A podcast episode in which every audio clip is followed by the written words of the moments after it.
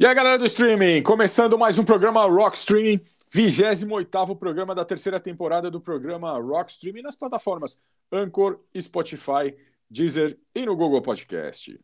Eu sou Paulo Bento para me ajudar a apresentar o programa. Trago a vocês o mestre das canções de Ninar, o Paulão. E aí, Paulão, muitas canções de Ninar essa semana? É, semana voltamos calmo aí. Teremos Anthrax, Crisium, é, Embrace Today, só coisa leve. E eu, Paulão, como eu tô muito revoltado, né? Eu tô revoltado porque eu tô com uma era de disco que tá me matando aqui. Então eu vou trazer muito punk rock, Paulão. Vou trazer muito punk Boa. rock, porque eu tô muito revoltado com o sistema, cara. Muito revoltado com o sistema. Vou trazer muito punk rock hoje nesse programa Rockstream. Teremos também o bloco que os ouvintes adoram por causa da treta que causamos, o Você Ama e Nós Odiamos. O bloco dos headbangers, os punks e os caras que curtem black metal melódico choram. O bloco Os Brutos também amam bloco que é uma verdadeira bomba, o bloco explode espetacular. Teremos o Enigma do Streaming, né? Que a galera de casa pira o Paulo racha o bico, e hoje nós teremos uma, uma inovação já. Já trouxemos muitos temas aqui legais, e o de hoje será mais uma inovação aqui no programa Rock Não percam o Enigma do Streaming de hoje. Teremos ainda o Dan com as séries, o Léo nos trazendo algum console, o jogo clássico dos games. E o mestre Alexandre Cassolato nos trazendo a história da música e suas vertentes. E muito provavelmente, mestre Alexandre Cassolato irá falar sobre alguma coisa da independência. Paulão, eu não sei o tema do que ele vai, o que, ele vai falar, Paulão. Mas como está chegando 7 de setembro aí, eu imagino que ele vai falar alguma coisa do 7 de setembro, certo, Paulão? Boa, vai ser bem-vindo a ideia dele. Vamos lá, vamos lá. E Paulão, como a gente faz toda semana sem enrolação, qual a canção de Ninar que você trouxe para o primeiro bloco de músicas? É, já que reclamaram de, de você ter tocado aí é, um hip hop na semana, no último programa, então vamos com Anthrax e Public Enemy, com Bring the Noise. Muito bom, muito bom, Paulão. E eu trago Bad Religion com This is a Punk Rock Song e já voltamos com mais programa Rock Streaming. Programa Rock Streaming.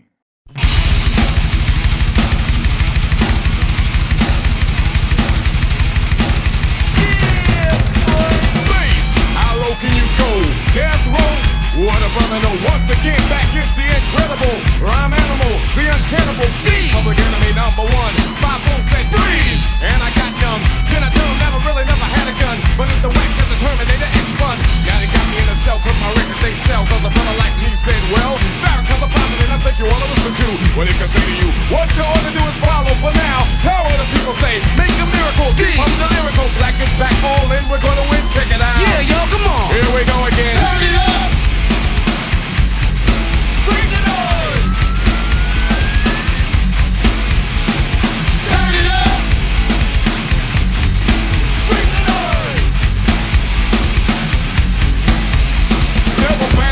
Cause the brother is madder than mad at the fact that's corrupt like a senator. Soul on the road, but you treat it like soap on a rope cause the beats and the lines are so dope. Listen for lessons I'm saying inside music that the critics are blasting me for. They'll never care for the brothers and sisters why cause the country has us up for the war.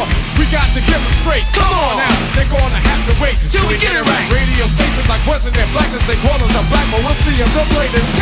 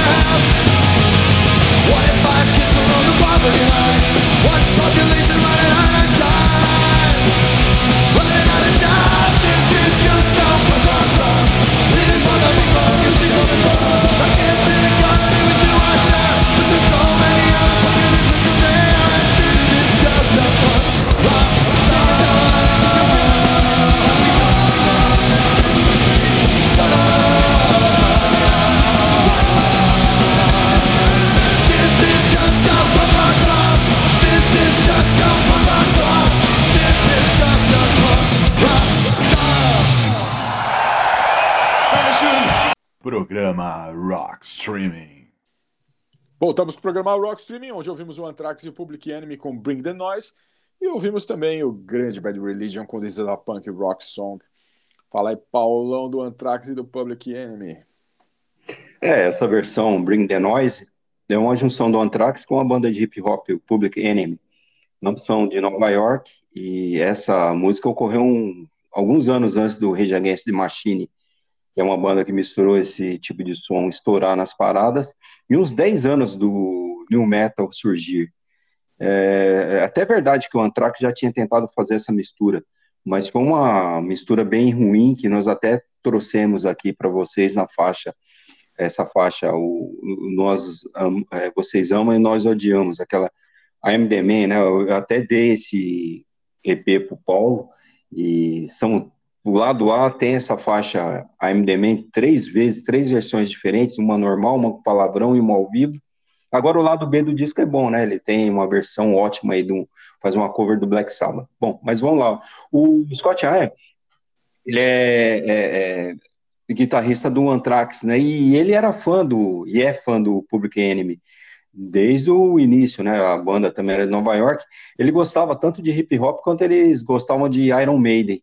E aí no Monster of Rock de 1987, o Anthrax foi convidado para tocar, né? Eles tinham arrebentado com um álbum deles e e aí ele foi fazer o show e tava com a camisa do Public Enemy. E mostraram essa foto, que ela saiu na capa de uma revista, a Melody Maker, e o Chuck D achou sensacional uma banda de metal usando uma camiseta deles. E logo em seguida o Public Enemy é, citou o Anthrax na, na letra deles, na versão né, original de Bring the Noise, e ele fala, né, what is, what is for Anthrax? Stewie Chicken, Rocks Bells. E aí o Anthrax escutou, eles eram fãs, os caras ficaram super orgulhosos e aí pediram para é, fazer um trabalho junto com Bring the Noise e fazer uma versão metal dessa música. E foi uma dificuldade terrível, porque o, o Public Enemy na época estava fazendo, estava estourando, né? Então era muito difícil você conseguir agendar um horário de estúdio com os caras, né? A solução achada foi o, o Public Enemy tentar adaptar a, o vocal da música, né, o do hip hop deles para o metal, só que é, isso aí foi, eles foram mandando as gravações e o pessoal da Anthrax foi fazendo. E isso foi muito difícil, né? O, o Scott Ian falou que deu um trabalhão lascado, demoraram uma coisa que poderia ficar pronta em uma semana, demorou um mês, mas assim, ficou sensacional essa faixa. É, não é a primeira música de, de hip hop com metal, né? Tem já antes já tiveram algumas coisas, mas assim foi uma banda de muito peso, né? O Anthrax com outra de hip hop que estava arrebentando na época. Então isso acabou chamando muita atenção e é uma faixa sensacional. Bom demais, Paulão. Paulão citou aí o vinil que ele me deu do Anthrax aí. Esse vinil tá guardado com muito carinho, Paulão. Muito carinho tá guardado aqui na minha, na minha torre de vinil. Tá do lado do outro disco que o Paulão me deu do Sting, o Nothing Like the Sun. Muito obrigado. muito obrigado, Paulão. Está guardado aqui. Estará, é, irá para o meu museu do vinil. Bom, essa, essa semana eu trouxe aí o, o Bad Religion com This is a Punk Rock Song. E essa semana o nosso ouvinte, o Leandro Corrêa de Osasco, me mandou o clipe dessa música, uma versão bem legal.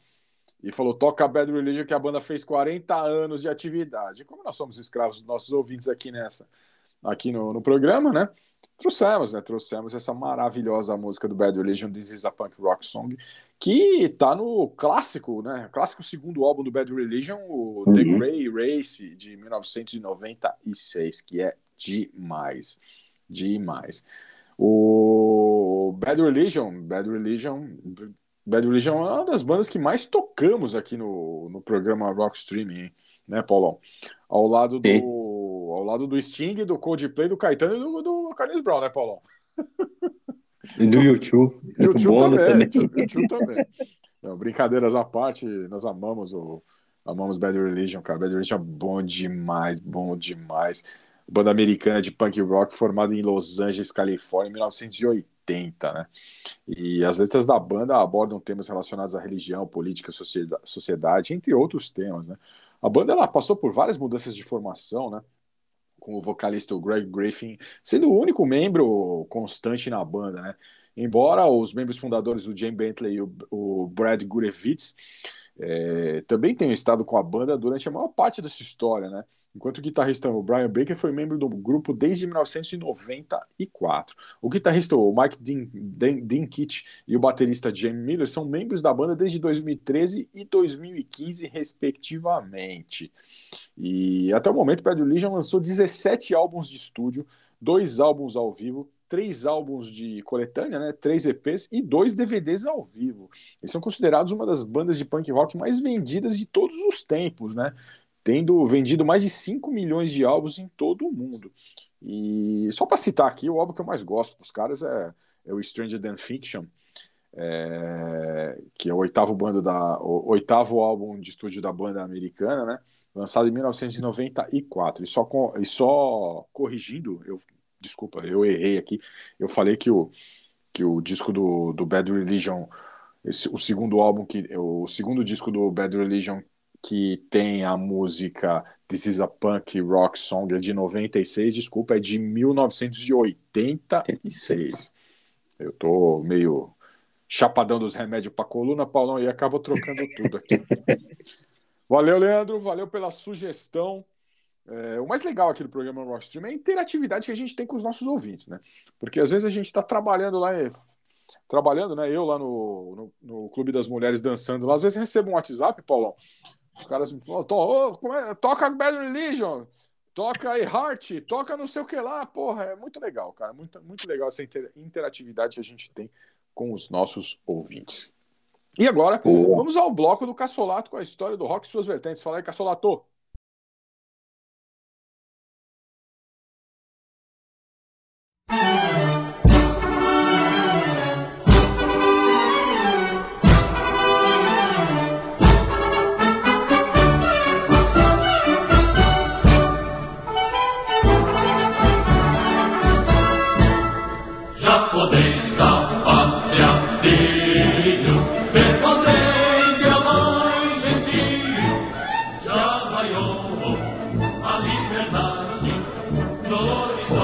Caros ouvintes da Rockstream, tudo bem com vocês? Comigo tudo ótimo e aqui quem vos fala é Alexandre Cassolato e hoje eu vou falar, estamos na semana da independência do Brasil, do bicentenário da independência do Brasil, galera.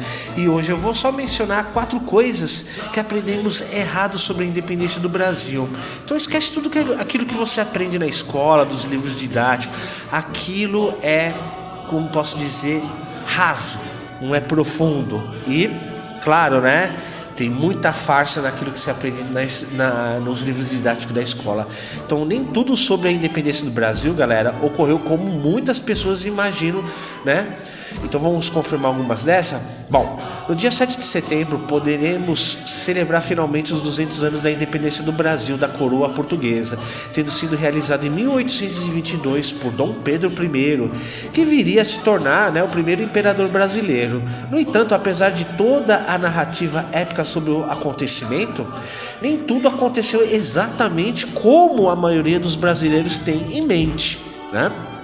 Provavelmente, quando se tenta imaginar como se deu o famoso grito da independência às margens do rio Ipiranga, a maioria das pessoas pensará logo no famoso quadro de independência ou morte do pintor brasileiro Pedro Américo de Figueiredo e Melo, né? Que é aquele quadro que você já viu em, com certeza em livros, né, é, na televisão, ou quem já visitou o museu antes de ser fechado. Aquele quadro, galera, é simplesmente um plágio, tá? Nada se cria, tudo se copia. Então, o grandioso Pedro Américo, ele plagiou um quadro, para vocês terem ideia, né? Pedro Américo, autor do quadro histórico Independência ou Morte, também conhecido como Grito da Ipiranga, né? Pintado em 1888, ou seja, muitos anos depois do acon- acontecimento de 1822. Vamos dizer que é acusado de plagiar o quadro de 1807, né? De uma batalha que teve em Friedland, né? Ah, do então ah, Napoleão Bonaparte, né? É, é, de Ernest Monsignor, pintado em 1875, que retrata a vitória de Napoleão Bonaparte na Batalha de Monsignor. Então, se você procurar na, lá na internet, tem o quadro do Ernest Monsignor de, né, da Guerra de 1807, no qual Napoleão venceu. Se você ver o cenário do quadro do, do Ernest, você vai ter uma grande noção que o Pedro Américo pegou o cenário, tirou os cavalos e colocou aquela imagem né, que a gente conhece do Grito de Independência. Mas, dando continuidade, né? Ah, com uma grande quantidade de pessoas na ocasião, todas bem vestidas, né, conforme eu falei aqui do quadro do Pedro América, né, com Dom Pedro segurando uma espada, apontando para o alto, montando num belo cavalo. Bom, no entanto, o fato aconteceu de uma forma um pouco diferente do que foi retratado, sendo a famosa pintura, né, apenas uma ilustração eh, propositalmente épica, né, do acontecimento. O quadro se encontra hoje no acervo do Museu do Ipiranga em São Paulo. E dessa forma, confira a seguir, galera, que eu vou falar os- as quatro curiosidades sobre a independência do Brasil que ocorrem indiferente do que a maioria das pessoas imagina, de tanta mentira né, que você ouviu ou viu, né, acaba se tornando ah, tomando aqui meu cafezinho uma verdade, né? Vamos ao primeiro fato? Bom, dor de barriga. Uma informação que talvez não seja tão surpreendente, visto que já é comentada há alguns anos por muitas pessoas nessa época, próximo ao aniversário da independência, é que Dom Pedro estava com uma dor de barriga no momento que realizou o tão famoso grito da independência. Aparentemente ele pode ter comido algo no dia anterior que fez passar mal ao longo do 7 de setembro de 1822. Ou mesmo poderia estar se sentindo mal por estar voltando de uma longa e cansativa viagem na ocasião. Então lembrando, galera, que o grito da independência não foi nas margens do Rio Ipiranga, e sim no alto da Serra do Mar de Santos, tá? Outra hipótese que falam, né, que ele ficou agonizado pela diarreia, por quê? Ele parava naqueles, naquelas bicas, já, quem já veio da, é, pela Anchieta, já viu que tem várias bicas, né, com azulejos azuis, né, ao decorrer do caminho quem volta para São Paulo. E numa dessas aí que ele foi beber a água, a água poderia estar contaminada e desencadeou essa tremenda caganeira, né? Vamos ao segundo fato? Quantas pessoas estavam presentes, né? Bom, no quadro de Pedro Américo é possível notar que existem muitas pessoas no local no momento que Dom Pedro teria dado o grito de independência. No entanto, até mesmo isso na representação, é um erro, se considerar a realidade. Enquanto a pintura, a pintura, a comitiva mostra dezenas de homens montados em cavalos. Na realidade, somente 14 pessoas estavam presentes no momento histórico, só, certo? Bom, a terceira é as margens do rio Ipiranga. Outro mito, galera, sobre o clássico do evento do 7 de setembro de 1822 engloba a localização dos participantes, ou que talvez não fosse necessário alterar nas representações e histórias contadas, como eu falei anteriormente. Não foi lá, tá? Na, nas margens do rio Ipiranga, e sim no alto da serra, agonizado pela diarreia, certo? Bom, uh, Vamos lá, né? As margens do Rio Ipiranga, com declaração dos livros de história, fa faltam detalhes sobre a localização precisa, né? Em estudos, o engenheiro especializado em cartografia histórica Jorge Pimentel Sintra, ligado à Escola Politécnica e ao Museu do Ipiranga, surgiu um novo ponto para que esse evento histórico, né, após uma longa investigação. Como boa parte dos estudiosos de história, ainda continua se mantendo no alto da serra, certo? A grande e bela imponente mula, né? Essa é a quarta parte e última que eu estou aqui mencionando para vocês. Talvez a informação mais chocante que seja que Dom Pedro I, na realidade, não estava montado em um grande belo cavalo marrom no momento da proclamação da independência. Na verdade, provavelmente nenhuma das 14 pessoas presentes na ocasião estava. Isso porque, na verdade, o imperador brasileiro estava montado em uma simples mula. Por quê? Ninguém subia a Serra do Mar, lá de Santos para São Paulo, de cavalo, né? É, porque não existia ainda a, a Anchieta ou imigrantes, eram trilhas né, sinuosas, né, bem declináveis assim, que tinha uma dificuldade para o cavalo subir. Então o que era usado era mula, né? Então isso porque na verdade o imperador brasileiro estava montado em uma simples mula, pois voltava de uma viagem do litoral de São Paulo, na ocasião já que o animal costumava ser muito utilizado na época em grandes viagens devido à sua resistência. E além disso, galera, as roupas dos presentes também eram diferentes enquanto, enquanto no quadro todos aparecem vestidos de uniforme de gala. Provavelmente utilizavam peças mais confortáveis. Bom, a fim de trazer detalhes da viagem de 1.400 quilômetros que durou um mês, o historiador e autor Rodrigo Trespache acaba de lançar a sua nova obra, As Margens do Ipiranga, que tem selo de aventuras da história é, e Citatel, né? Com os relatos impressionantes da obra retrata a longa viagem à comitiva de, né, de Dom Pedro I, que realizou até chegar no momento que entrou nos livros de história, exibindo retratos da época, costumes da população e também situações sociopolíticas que o Império Brasileiro se encontrava naquele momento, ok? Bom, essa é uma das quatro, né, dos quatro grandes erros, né, que aprendemos sobre a independência do Brasil. Então nem tudo que se aprende no livro didático, galera, ele é realmente tem profundeza, né? Porque geralmente quando esses livros foram lançados na época, é, retratando isso, lógico que o governo queria fazer da forma mais perfeita possível, né? Como foi proclamada a independência do Brasil. E não é. Lembrando que também a independência do Brasil, galera, ela não saiu de graça. O Brasil precisou pagar uma grana ferrada para Portugal, certo? Bom, de fundo vocês estão escutando aí o hino da independência do Brasil, né? O hino da independência, que é uma canção patriótica oficial comemorado, é, comemorando a, declaração da independência do Brasil, foi um hino, né, do Brasil durante o Império do Brasil. A letra do hino, galera, é, da independência foi escrita pelo jornalista e político Evaristo de, é, da Veiga, né? é, em agosto de 1822 e recebeu inicialmente o título de hino constitucional brasiliense, né? Com músicas de Marco Portugal e foi transformado em hino da independência é, musicado por Dom Pedro I em 1824. E na sequência vocês né, vão escutar na sequência é, a banda Question, banda aqui de São Paulo, com a música Exclusão. E na sequência também vamos de Point of No Return com a música Resposta Sangue e Fogo. Espero que vocês tenham gostado e até a próxima edição da Rock Stream, galera. Até lá!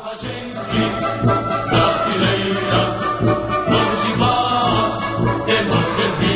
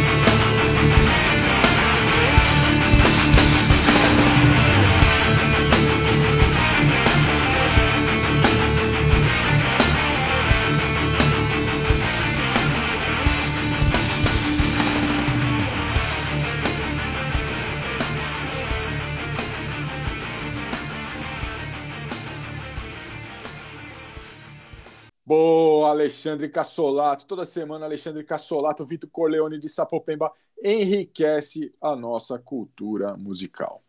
E agora, momento mais esperado do programa Rock Streaming, o Enigma do Streaming. Enigma do Streaming. Vamos lá. Vamos lá, Paulão. Enigma do Streaming. Hoje, inovador, Paulão. Depois de três anos de programa, a gente nunca tinha trazido esse tema aqui no Enigma do Streaming. Já trouxemos é, anões, travestis, é, bissexuais, é, animais, é, remédios. Empresários, personagem de Bíblia. tudo que possam imaginar, mas isso a gente nunca tinha trazido. Então estamos um, um, um, programa rock streaming e um enigma do streaming inovador hoje, Paulo. Você está preparado? Ah. Vamos lá. Vamos lá. Planta herbácea vivaz, a caule da família Musaceae, gênero Musa, além do gênero Ensete. São cultivadas em mais de 150 países, hein, pai? Originárias do sudeste da Ásia, são atualmente cultivadas em praticamente todas as regiões tropicais do planeta. Já sabe, Paulão?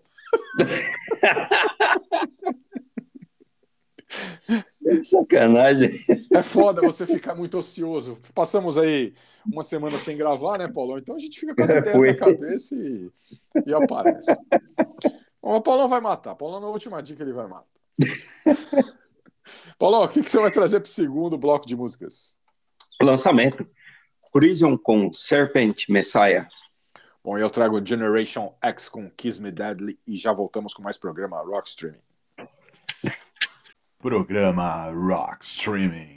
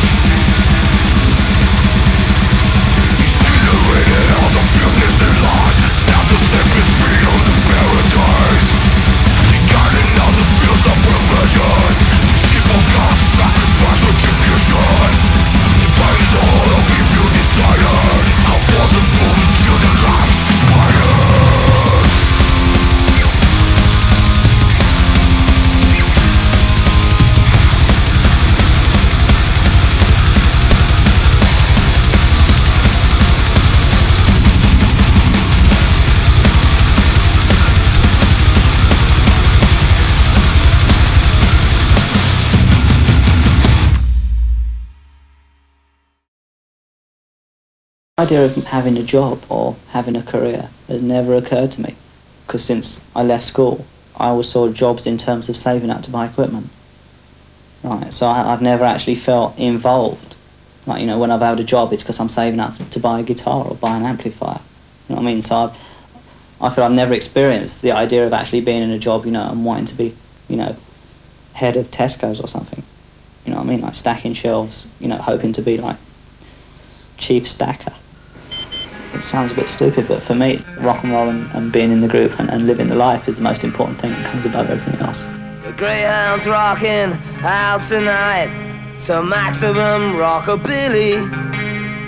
When two punks choose risk the subway for a tube to Piccadilly.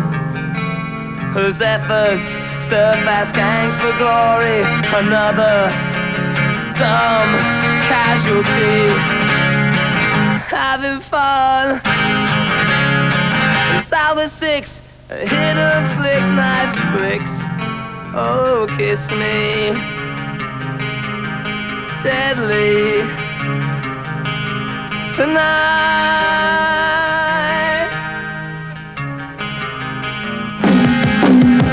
Another battle was won and lost down the bishop's end last night. The spotlights pick the kids in triumph with a thousand scars in, in white. See how they run.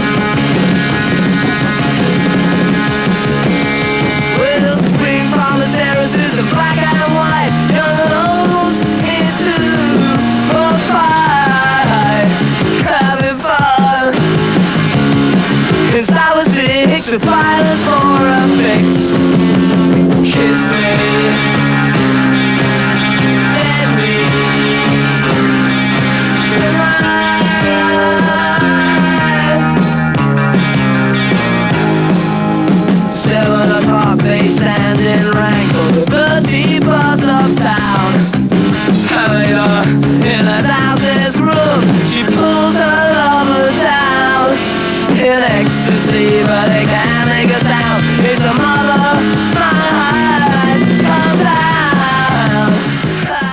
band recorded their album in a room which is a bit like a converted garage, about maybe 15 foot deep and 10 foot wide, and there's bits hanging off the ceiling. It doesn't matter. I think technology in, in the music industry has advanced so much in the last five years that it's almost become an end in itself for a lot of major bands. I don't think you need to record records that sound as good and as clean as many bands have done in the past to make good music. And in fact, that highly technological recording process gets in the way of, of, of making good, exciting, live, raunchy music. having fun. Well, of midnight flicks, with violence for a fix. Discovers teenage sex, try shooting up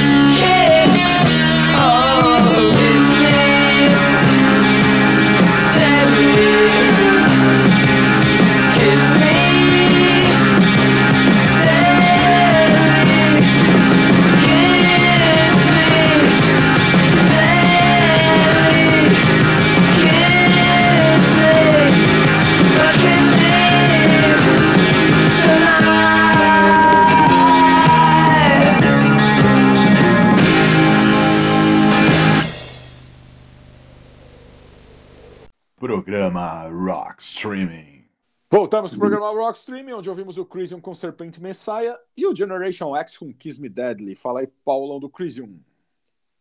No último dia 29 de julho, saiu o 12º álbum de estúdio do Crisium, o Isolation Mortis, o, é, o Mortis Solis, né? É, é um, esse álbum foi gravado no Family Mob Studios aqui em São Paulo, né, para variar. A mixagem e masterização foi do Mark Lewis, ele já trabalhou com The Side, né, outra banda lendária aí de death metal, o Nile e o Black Dahlia Murder, bandas que nós já trouxemos aqui, que o Black Dahlia Murder é metalcore, mas um metalcore um pouco mais pesado, o Nile é uma banda de death metal técnico, então é, é um cara super qualificado, e depois a, a- ele- eles fizeram, a, terminaram o trabalho em Nashville no Tennessee, a parte final. A capa e a arte foi ficou a cargo do Marcelo Vasco, né? O Marcelo Vasco já fez capas do Slayer, o Venom, e como músico nós já trouxemos aqui, ele é guitarrista do Troops of Dawn, né? Banda que faz parte o Jairão lá do que tocou com Sepultura na primeira formação.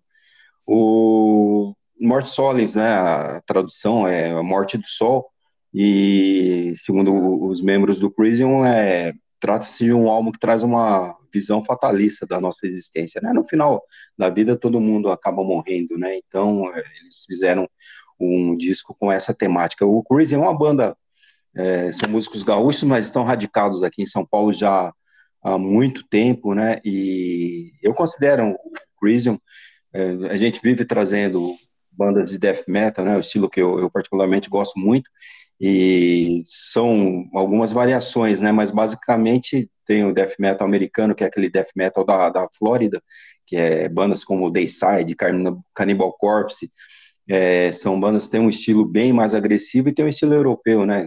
Bandas como Carcass, né? E dentre outras, que é um, um estilo que os americanos convencionaram chamar death metal melódico, né? Mas é, é uma pegada diferente da americana, né? Quem nunca escutou, é, é, essa diferença de estilos é bem audível, mas é, não tem nada comercial, é apenas uma diferença é, é só a título de classificação. O Crisium, atualmente, na minha opinião, é uma banda desse estilo da Flórida, que é um estilo que tem uma pegada muito mais agressiva, é, eu acho que é a melhor banda do, do mundo atualmente, e eu estava lendo as críticas, já teve um pessoal esperneando aí, é, reclamando do álbum, porque o Chris colocou, tem um dedinho de teclado no início de uma música, outra música começa com um, um toque de violão, mas assim, isso é uma choradeira, tá na moda agora chorar o pessoal por qualquer besteira, é uma choradeira só, a minha cópia do álbum já chegou, escutei aí até enjoar,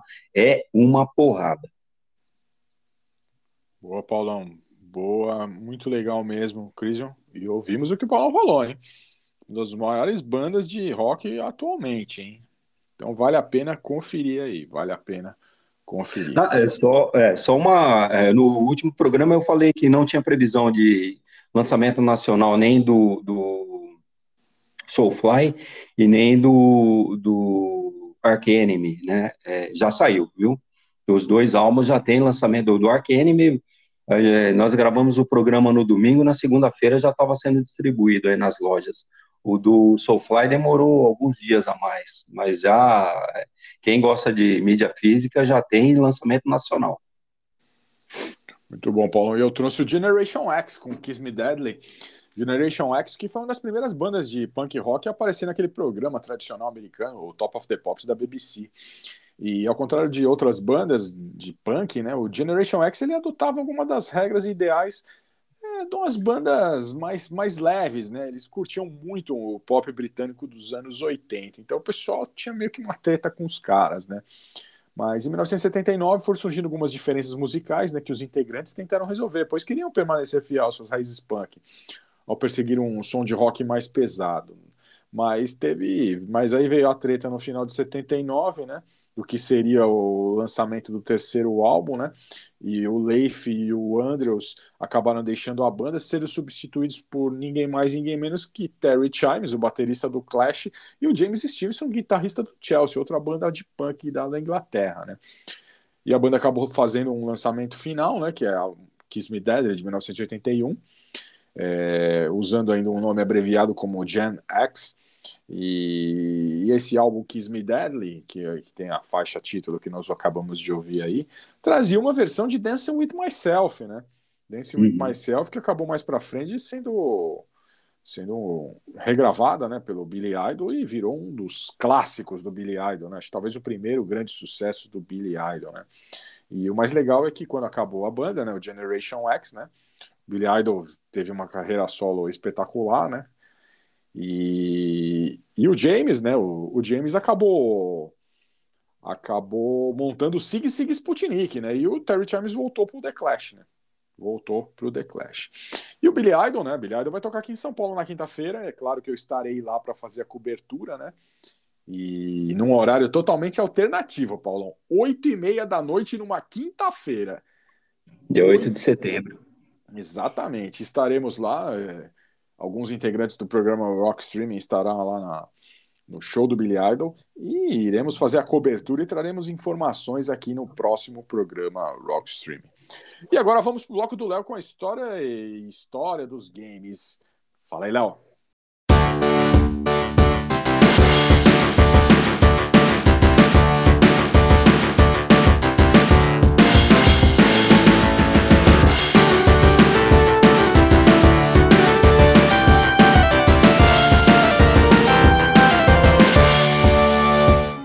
Paulão, e aí, Pauleta, e aí, galera, beleza? Aqui é o Léo e hoje estarei falando de um clássico do Windows 95. Campo Minado. Então, bora lá! Desenvolvido em 1989 por Robert Donner, o Campo Minado é um jogo clássico com o objetivo de revelar um campo de minas sem que nenhuma delas seja detonada. Um ponto bacana do jogo é o critério de estratégia. O jogo ele possui uma numeração que informando onde tem uma mina na proximidade e o objetivo, como é não estourar, você pode utilizar bandeiras para denominar aonde você acha que a mina está. Simplesmente espetacular. Um ponto bacana do jogo, na verdade, é que é um jogo nostálgico, né? No critério do Windows 95, a gente não tinha muitas opções. Literalmente, os dois jogos que vinham para nós eram o Campo Minado e Paciência. Era um jogo que geralmente a pessoa, quando chega, ela não entende muito bem, mas do momento que ela consegue fazer e entender a estratégia, não desapega mais. Cara, sinceramente, pra mim, Campo Minado é um jogo nostálgico, né? Hoje ele nem vem mais no Windows, ele tem na Store do Windows, só que ele não vem mais. É aquele joguinho que a gente pegava, apertava os botões um milhão de vezes e não entendia nada. Eu comecei a entender o jogo do campo minado quando eu comecei a mexer nas configurações e deixei poucas minas com, com um campo maior. Foi quando eu percebi que o que? A quantidade de minas e a numeração são equivalentes. A estratégia, tipo, tava na minha cara e eu nunca entendi, porque jogos da época, né, do, do Windows 95, eles não vinham com explicações. O começo, o próprio Windows para nós, muita coisa vinha naquela tradução meia boca do inglês, né? Porque hoje em dia a gente nasce fazendo, falando inglês, né? Naquela época ninguém falava. Então, até entender as opções e entender o jogo, cara, demorou. Mas quando a gente pegou e eu ganhei a primeira vez, putz, foi sensacional, incrível. E foi um joguinho que fez parte da infância, né? Então é aquele. Ele tem aquele lugarzinho perto do coração. Falando um pouquinho sobre as regras do jogo, a área do jogo ela consiste num campo de quadrados retangular. Cada quadrado ele se revela clicando nele. Se o quadrado clicado ele tiver uma mina, o jogo acaba porque explode. Porém, se não contiver uma mina, ele vai ter uma das coisas. Um número vai estar aparecendo, indicando a quantidade de, cadastro, de quadrados que tem ao redor da mina, ou nenhum número aparece, que não tem nada, não tem mina nem conteúdo. Ganha o jogo quem conseguir demonstrar onde está todas as minas sem ter pisado, clicado no caso, em nenhuma delas. E com vocês, Pat Benatar com Love is a Battlefield.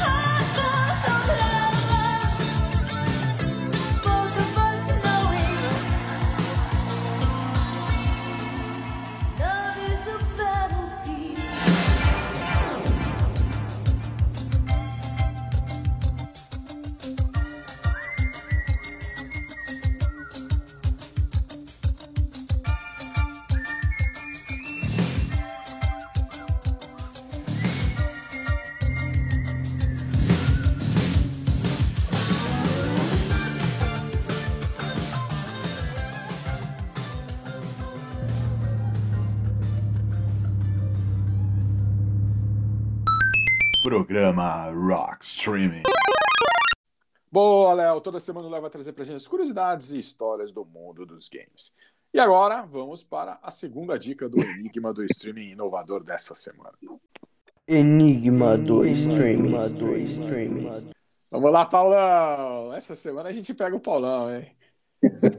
Vamos lá, Paulão. Frutas de polpa macia e doce que podem ser consumidas cruas. Contudo, existem variedades de cultivo, de polpa mais rija e de casca mais firme e verde, geralmente designadas por plátanos, em língua espanhola. Já sabe, Paulão?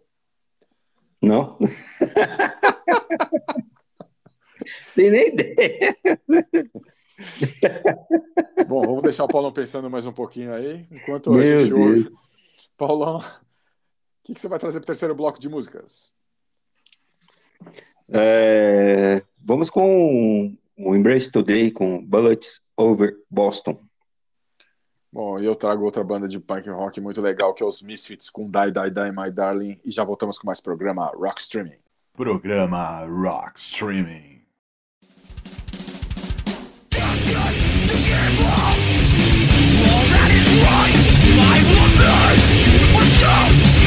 Fire!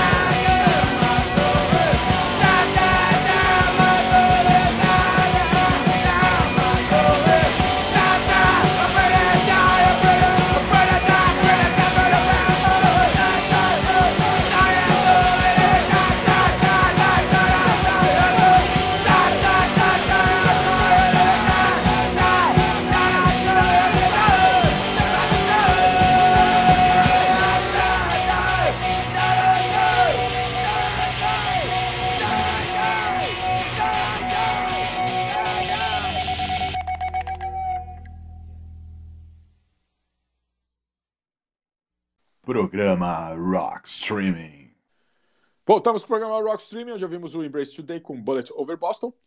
E ouvimos também os Misfits com Die, Die, Die, My Darling. Fala aí, Paulão, do Embrace Today.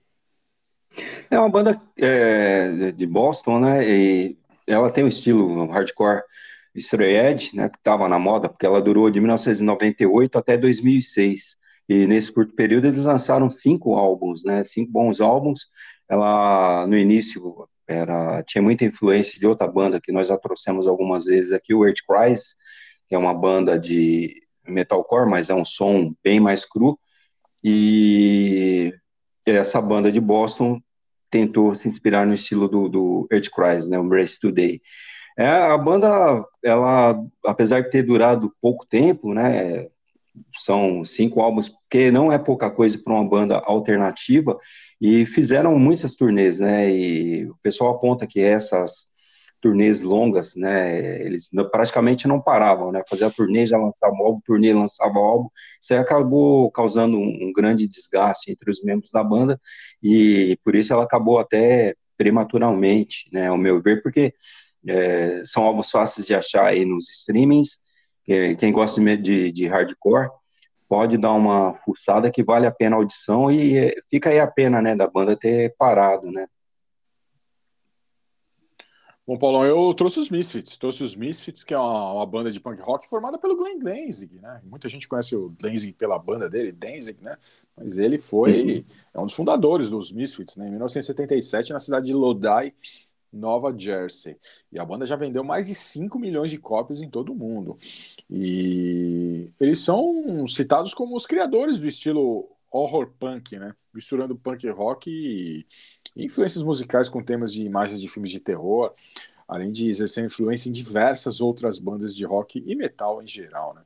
Em 1983, o Danzig resolve encerrar os Misfits com, por causa de des- desentendimentos com o baixista o Jerry Only, para formar um novo projeto, né, iniciando novas atividades.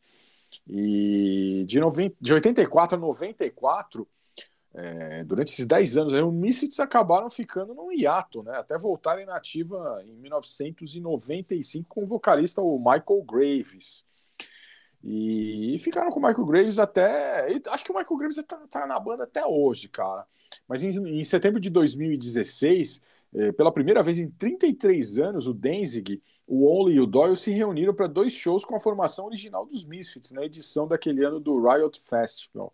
E quem participou também foi o baterista Dave Lombardo, né? E o segundo guitarrista da banda, o Ace Slade, né?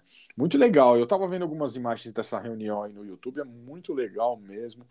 É, muita gente conhece o Danzig apenas por aquela música Mother, oh, Mother.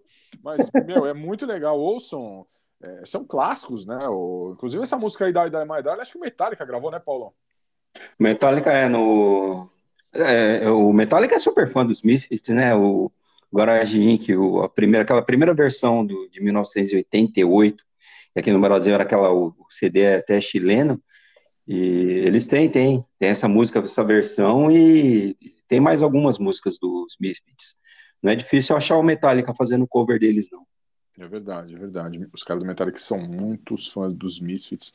E o Misfits é muito legal. E eu vi o Misfits, Paulão. Eu vi o Misfits uma vez, puta, não me lembro, não sei, foi em 98, 99, já com já com esse vocalista, o Michael Grace. Foi muito legal o show dos caras, muito legal mesmo, cara. Grande banda, grande banda. Eles fizeram um show na virada cultural, mas é, foi uma palhaçada, porque o Sepultura tinha tocado antes, aí o pessoal marcou briga, né? Em vez de assistir o show sossegado, marcaram briga, deu uma puta de uma confusão. Não sei se você lembra. É, não lembro, Paulão. Esse, esse aí eu acabei não indo, cara. O que eu vi dos Misfits foi um show. Eles tocaram numa casa de shows aqui em São Paulo, eu não lembro qual foi, cara. Não sei se foi no Olímpia. Acho que foi no Olímpia, cara, que eu vi os Misfits, cara. Mas faz É, muito tava- tempo. tava- é, eu, eu, eu tava no, no centro ali, aquele dia, assisti o show do Sepultura, aí eu pensei, putz, vai dar confusão, mas não deu outra, né? No outro dia, só vi notícia, noticiário de, de briga, né? Não, não, é difícil, né? Ah, é difícil, pô, é difícil. Mas agora nós vamos para o bloco do Dan com as séries. Fala aí, Dan.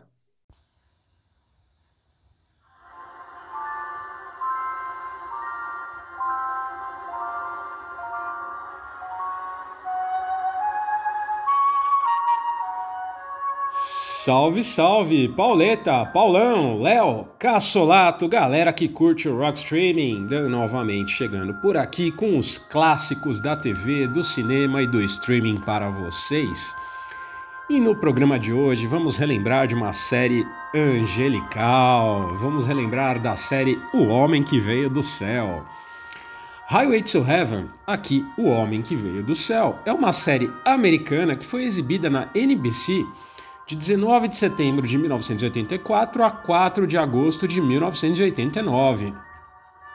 A série traz o ator Michael Landon como Jonathan Smith, um anjo enviado à Terra para ajudar pessoas necessitadas, e Victor French como Mark Gordon, um policial aposentado que viaja e ajuda Smith com as tarefas para as quais ele é encaminhado. Ambos recebem essas tarefas por meio do The Boss, também conhecido como Deus, em que ajudam almas perturbadas a superar os seus problemas.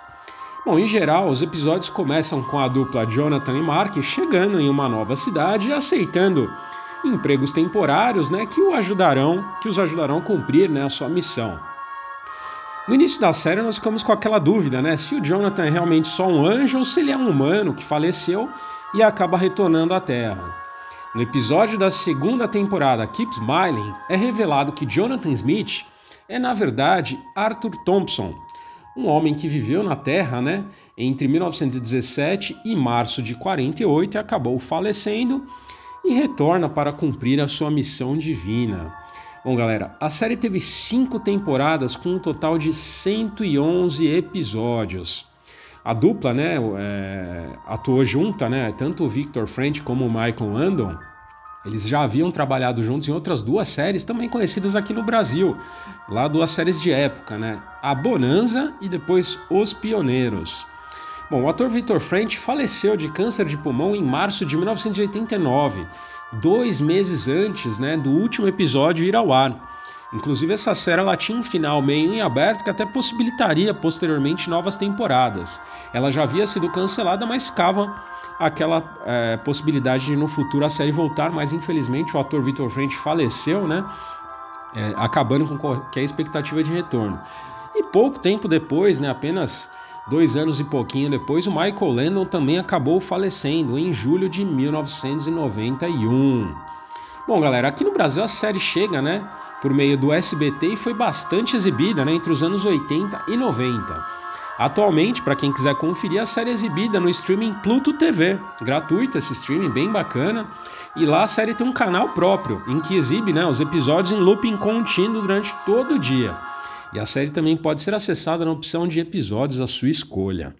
Com vocês, o tema de abertura de O Homem que Veio do Céu.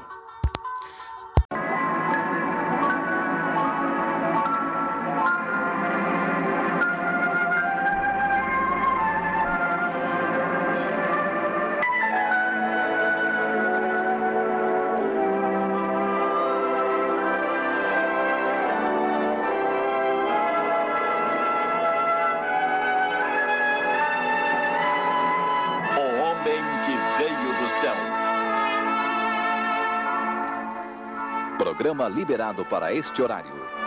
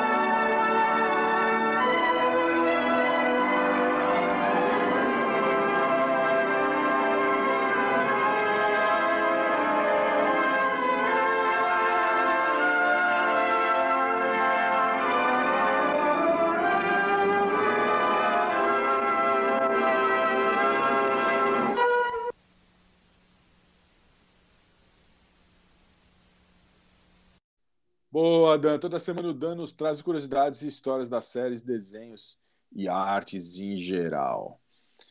E agora, Paulão, Vamos para a terceira dica do Enigma do Streaming especial dessa semana. Enigma do Streaming. Vamos lá, Paulão, tá fácil, hein? Agora você mata, Paulão. Agora o Paulão mata fácil, hein? A maioria é para exportação e é também do primeiro tipo, ainda que apenas 10 a 15% da população mundial seja para exportação desse produto. Os Estados Unidos e a União Europeia são as maiores potências importadoras. Já sabe, Paulão? Tá de sacanagem, né? Não, pode ser qualquer coisa. Mas na quarta dica, Paulão vai matar. Quarta dica, Paulão vai matar. E agora, e agora Paulão, vamos pro bloco Os Brutos Também Amam, né? O bloco Os Brutos Também Amam, aquele bloco Os Headbangers, os Punks e os caras que curtem black metal melódico tem aquela taquicardia. Lembrando daquele amor que te deixou, né? Te deixou na mão. E foi pro Rock in Rio ver o show do Criolo, Paulão. Foda, viu? Tava vendo o show do Criolo Meu ontem, Deus. Paulão. Cara, eu vou falar pra você, cara. Eu não sei. Não dá pra entender, cara. Não dá pra entender, cara. Mas vamos falar de amor, Paulão. Vamos falar de amor. que- que- Vamos deixar pra falar do Rock in Rio no último bloco, Paulão. No último bloco a gente fala do Rock in Rio. Paulão, o que, que você vai rolar hoje no bloco Os Brutos Também Amam? Ah, vamos tocar Green Reaper, The Show Must Go On. Mas por que essa The Show Must Go On do Green Reaper te deixa tão na vala e na lama ouvindo o crioulo, Paulão? É, é, é, na verdade, essa faixa, a letra dela é bem longa, ela fala basicamente sobre amor e separação, né? O Green Reaper é uma banda inglesa, fez muito sucesso no início dos anos 80, né? Quando o metal estourou, não metal, heavy metal, né? Com o Iron Maiden, é, Judas Priest, é, mas mais o Iron Maiden do que o Judas, eles é, estouraram e uma série de bandas inglesas acabaram indo na, na esteira, né, na mesma esteira. O Green Reaper foi uma delas e acabou depois é, não, não fazendo tanto sucesso. Eu trouxe o- a banda porque o vocalista deles, né, o Steve Grimmett, ele, aos 62 anos, ele faleceu, né, bem recentemente. Isso aí tem...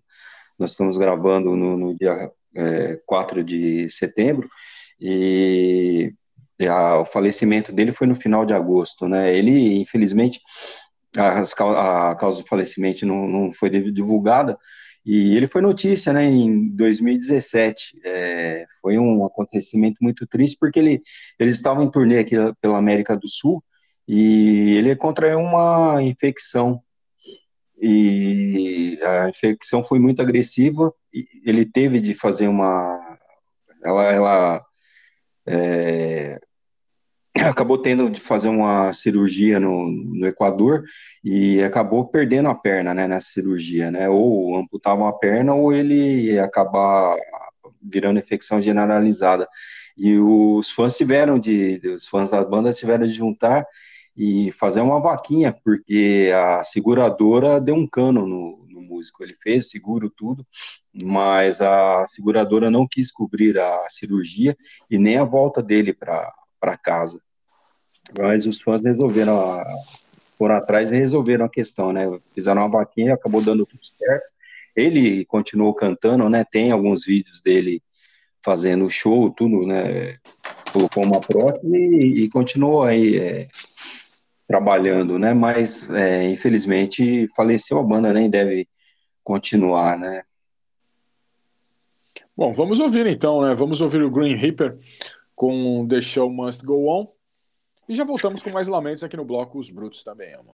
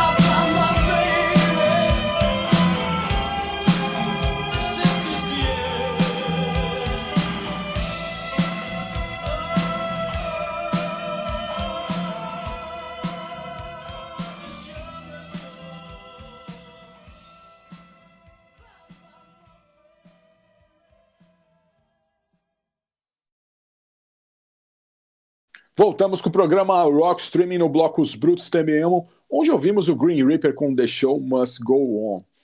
E eu trago a vocês, ouvintes do programa Rock Streaming, o XTC com Dear God. Dear God, que é uma das músicas mais polêmicas dos anos 80. É, e ela foi escrita pelo Andrew Patridge, que é o vocalista do XTC. A letra da música lida com a existência de Deus e o problema do mal. O Patridge ele foi inspirado por uma série de livros católicos com o mesmo título, Dear God, que considerava padres como exploradores de crianças. A mensagem antirreligiosa da música acabou provocando algumas reações violen- violentas. Nos Estados Unidos, uma estação de rádio recebeu uma ameaça de bomba. E em outro incidente, um aluno forçou sua escola a tocar a música em seu sistema de alto-falantes enquanto mantinha um membro do corpo docente refém. O Petridge também recebeu uma infinidade de cartas de ódio. Né? Ele afirmou que sentiu pena de quem, o, de quem ele chateou. No entanto, ele diz que se você não pode ter uma opinião diferente sem que eles queiram bombardear sua casa, então isso é problema deles. O videoclipe de Dear God foi um dos primeiros a ser dirigido pelo fotógrafo Nick Brandit, que recebeu o prêmio de melhor vídeo do Video Music Awards de 1987 e acabou indicado por mais três outras categorias. E em 2009 a música foi classificada no número 62 do VH, VH1 é, 100 maiores One Hit Wonders da história. Apesar que eu acho que não tem nada a ver, porque o XTC teve outros singles na parada, né, como The Ballad of é, Peter Pumpkinhead, entre outros, né? E em 2011 o Todd Rundgren, que produziu a gravação do XTC original da música, acabou gravando também uma versão cover para o álbum dele Reproduction. Então vamos ouvir essa música reflexiva sobre toda a igreja e já voltamos com mais programa Rockstream.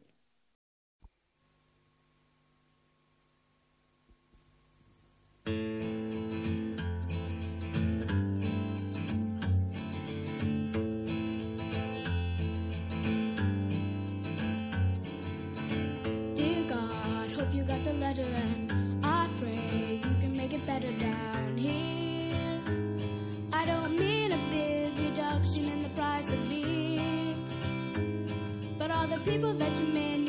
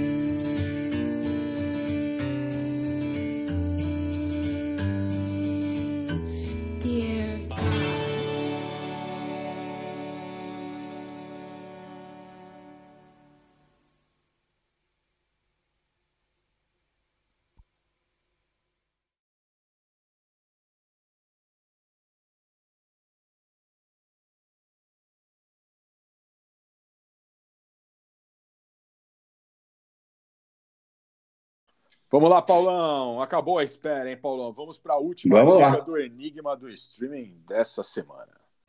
Enigma do streaming. do streaming. Vamos lá, Paulão. Agora você mata que tá fácil, hein? Não tem mais o que esconder, cara. Vamos lá. Formam-se encachos na parte superior dos pseudocaules, que nascem em um verdadeiro caule subterrâneo, rizoma ou cormo, cuja longevidade chega a 15 anos ou mais. Depois da maturação e colheita do cacho, o pseudocaule morre ou é cortado, dando origem posterior ao novo pseudocaule. As pseudobagas formam-se em pencas, com até cerca de 20 frutas, hein? E nosso amigo e poeta Herman cantava uma adaptação de uma música do seu Jorge que tinha essa fruta no tema. Paulão, quem é o enigma do streaming dessa semana? Banana? As bananas, sim! Ah. Paulão matou!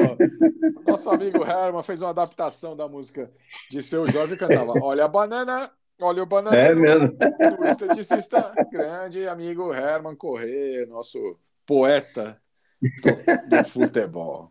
Tava fácil, hein, Paulão? Tava fácil, fala a verdade.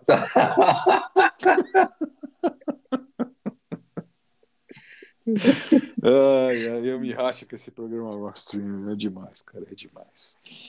Bom, agora, depois dessa bomba, né, que foi essas bananas, né, vamos pro bloco mais explosivo do programa Rockstream, o bloco Explode Espetacular.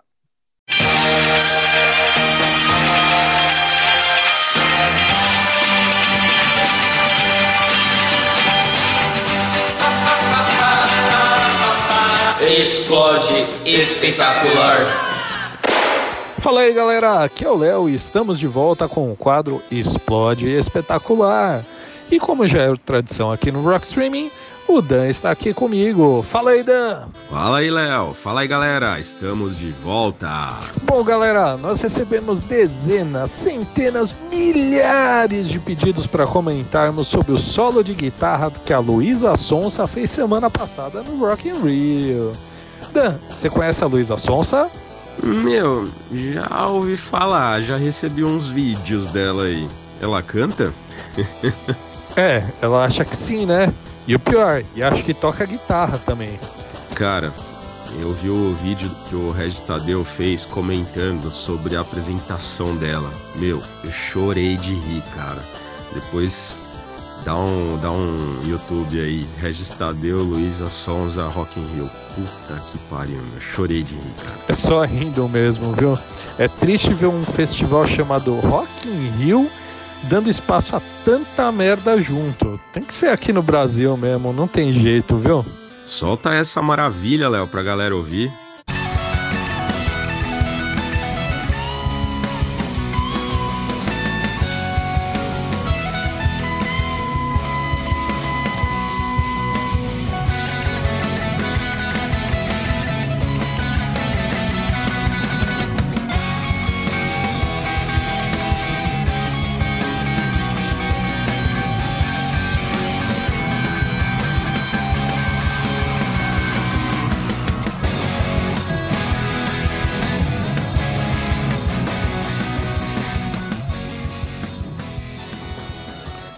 Puta que pariu, que coisa mais tosca.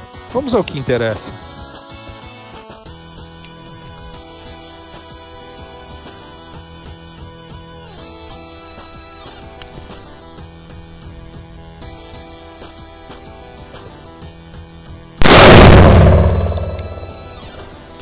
Essa foi em homenagem a todos os grandes guitarristas da história do rock, hein? Que com certeza se reviraram nos seus túmulos com esse solo, né? Pelo amor de Deus. Valeu, galera, e semana que vem tem mais no quadro Explode, espetacular. Programa Rock Streaming. Boa, Léo, boa, Dan. Toda semana o Léo e o Dan mandam para os ares alguma porcaria do mundo da música. E agora, vamos para o bloco Vocês Amam e Nós Odiamos, que é o bloco mais criticado aqui no programa Rock Streaming.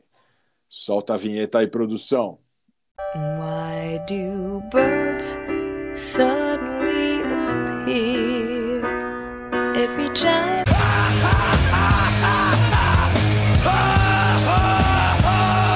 Você ama e nós odiamos. Vamos lá, Paulão. Ovos são lançados quando eu e o Paulão passamos na rua, hein? Os veganos nos atiram soja e tofu. E essa semana o Paulão caprichou, hein? Essa Ah. semana o Paulão caprichou, porque essa é uma das piores músicas que eu já ouvi na minha vida. E a banda é ruim demais, hein? A banda é ruim demais. Paulão, o que que você vai trazer essa semana no bloco Você Ama e Nós Odiamos? O surto com a cera. Nossa senhora, cara. Essa é a música do- de pirar o cabeção, hein, Paulão? Essa música você pira o cabeção. Mas por que, Paulo, que você não gosta do surto com a cera?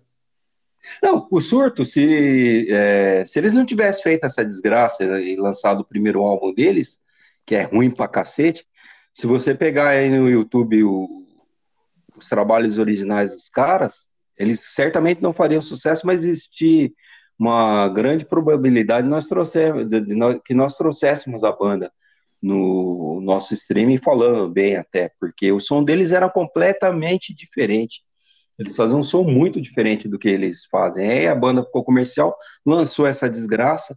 né? Eles participaram de um Rock in Rio, né? E eles até se orgulham que foi o segundo maior coral da, da história do Rock in Rio. Eu fico escutando, falo, meu Deus. E eles tocaram. A discografia dos caras é tão ruim que eles tocaram três vezes a mesma música no, durante o show, porque o pessoal não conhecia o resto da- das faixas, né? E, não, e é assim, né? Eles tinham dado uma folga pra gente, oito anos sem gravar nada. Aí esse ano eles lançaram um álbum novo, né? Infelizmente, né? Mas assim, Deus é bom, eles não foram convidados para esse Rock in Rio. Né? Ao menos isso, né? Porque tanta coisa ruim tocou no Rock in Rio que só faltava ter chamado esses caras de novo. É, falando em Rock in Rio, Paulão, é, essa semana aí foi engraçado, cara. Foi engraçado porque eu tava conversando com uma de nossos ouvintes aí, a Natália Simas, ela tava tentando me, conven me, conven me convencer que o Dream Theater era legal, né, cara? E, e eu não suporto o Dream Theater, né, cara? E essa semana aí eu fui tentar assistir o show do Dream Theater no Rock in Rio, cara. Foi engraçado. Acabou o show do Iron, que foi muito legal o show do Iron. Show, show Esvazia. show do Iron foi muito legal, mas o pessoal foi tudo embora, Paulo. O pessoal foi embora. fiquei lá, com dó, cara. Dream Theater sozinho lá, mano. Que coisa, cara. Aí eu falei, porra, isso, porra, isso aí me deprimiu, cara. Eu falei, vou assistir o show do Dream Theater. Vou assistir o show do Dream Theater, Paulão. Pra provar, pra, pra ajudar os caras. Fiquei com dó dos caras, Paulão. Mas na segunda música, cara, eu não sei o que aconteceu, Paulão. Eu fui acordar às quatro da manhã, já tinha acabado, cara. Bem isso mesmo. Que coisa, cara. Aí eu fiquei pensando, né? Porra é essa, né, cara? Pô. Aí fui conversar com a Natália de novo, né? Falei, e aí, Natália, você viu o show todo do Dream Theater? Não, dormi. então, Paulão. Então, Paulão. é, como, olha, como eu não vou tocar o Dream Theater aqui, Paulão, não vou tocar o Dream Theater, cara. Porque o Dream Theater, se a gente for tocar aqui, cara, é- o, o pessoal vai desligar, cara. Porque eu falei, mas eu resolvi, falei, vou fazer uma pesquisa de quais são as maiores músicas do Dream Theater, né? Então, Paulo, ó, vai pro top 6 de músicas mais longas do Dream Theater. Eu não vou tocar, mas eu vou citar as músicas aqui hoje, Paulo. Vamos lá. Octavarium tem apenas 24 minutos, Paulão. Ah, Illumination Theory tem 22 minutos. The Cult of Tuscany, 19 minutos, Paulão. Ó, In the Presence of Enemies, parte 2, tem 16 minutos. A Nightmare to Remember, 16 minutos. E Ministry of Lost Souls, 14 minutos, Paulão. Só para citar os ouvintes do programa Rock City, a gente é, trouxe aqui para a gente um Or Concur, que é o Dream Theater. Eu não vou tocar Dream Theater, mas eu vou, eu vou tocar Coldplay, Paulão, sim. Vou tocar Coldplay com Fix. vítima. Vou tocar Coldplay com Fix, viu que o Coldplay não podia deixar de ser tocado. Eles tocando no Rock in Rio, provavelmente a semana que vem acho que eles vão tocar. Hoje tem Justin É, Bieber. Nós estamos correndo aqui, eu e o Paulão, para terminar o programa, né? Porque a Demi gente Lovato. É, eu e o Paulão, a gente, a gente tá correndo aqui, cara, porque nós estamos perdendo um trecho do, do, do show da, da Demi Lovato para poder gravar o programa Rock Stream, né, Paulão? A gente tava vibrando com o show da Isa. Você curtiu o show da Isa, Paulão? Putz, é uma maravilha. Maravilha, né, Paulo? Maravilha. Foi uma maravilha o show da Isa. Então, agora é, a gente está com muita atenção. Eu e o Paulão, nós vamos pegar um. Vamos pegar um ônibus não leito, né? Na semana que vem, para assistir o Coldplay lá no Rock in Rio. É, vai ser muito legal, vai ser muito legal. É, a Faria Lima vai estar vazia, né, Paulão? A Faria, a Faria Lima vai estar vazio semana que vem, porque o pessoal vai, mundo- pegar. É, todo- todos vão pegar jatinhos particulares para ir para o Rio para poder assistir o show do Coldplay. É, e os elevadores da Paulista vão bombar também, né? Vão bombar o show de Yellow essa semana. Vai ser, pode, pode ter certeza. Você vai pegar um elevador na Avenida Paulista, vai estar tocando Yellow, Viva, Viva La Vida e Fix You, né? Fix You que nós trazemos aqui hoje aqui em homenagem ao Coldplay no Brasil. Coldplay que vai, vai tocar no Rock in Rio aqui agora, né? E acho que volta daqui duas semanas para fazer a semana inteira lá no Allianz Parque, né? Muito legal. Eles podiam tocar no estádio do Corinthians, né, Paulo? Eu acho que se eles tocassem no estádio do Corinthians lá, meu, é, seria muito, muito, muito legal, cara, eu acho. É, fazer uma coisa diferente, né, cara? Vamos ouvir, né, Paulão? Vamos ouvir aqui o, o surto com a cera. E vamos Ah. ouvir o Coldplay com Fix You. E, e um prêmio especial para o Dream Theater, também pelo show no Rock in Rio. Até semana que vem, Paulão. Valeu, Paulo. Valeu, pessoal. Até semana que vem.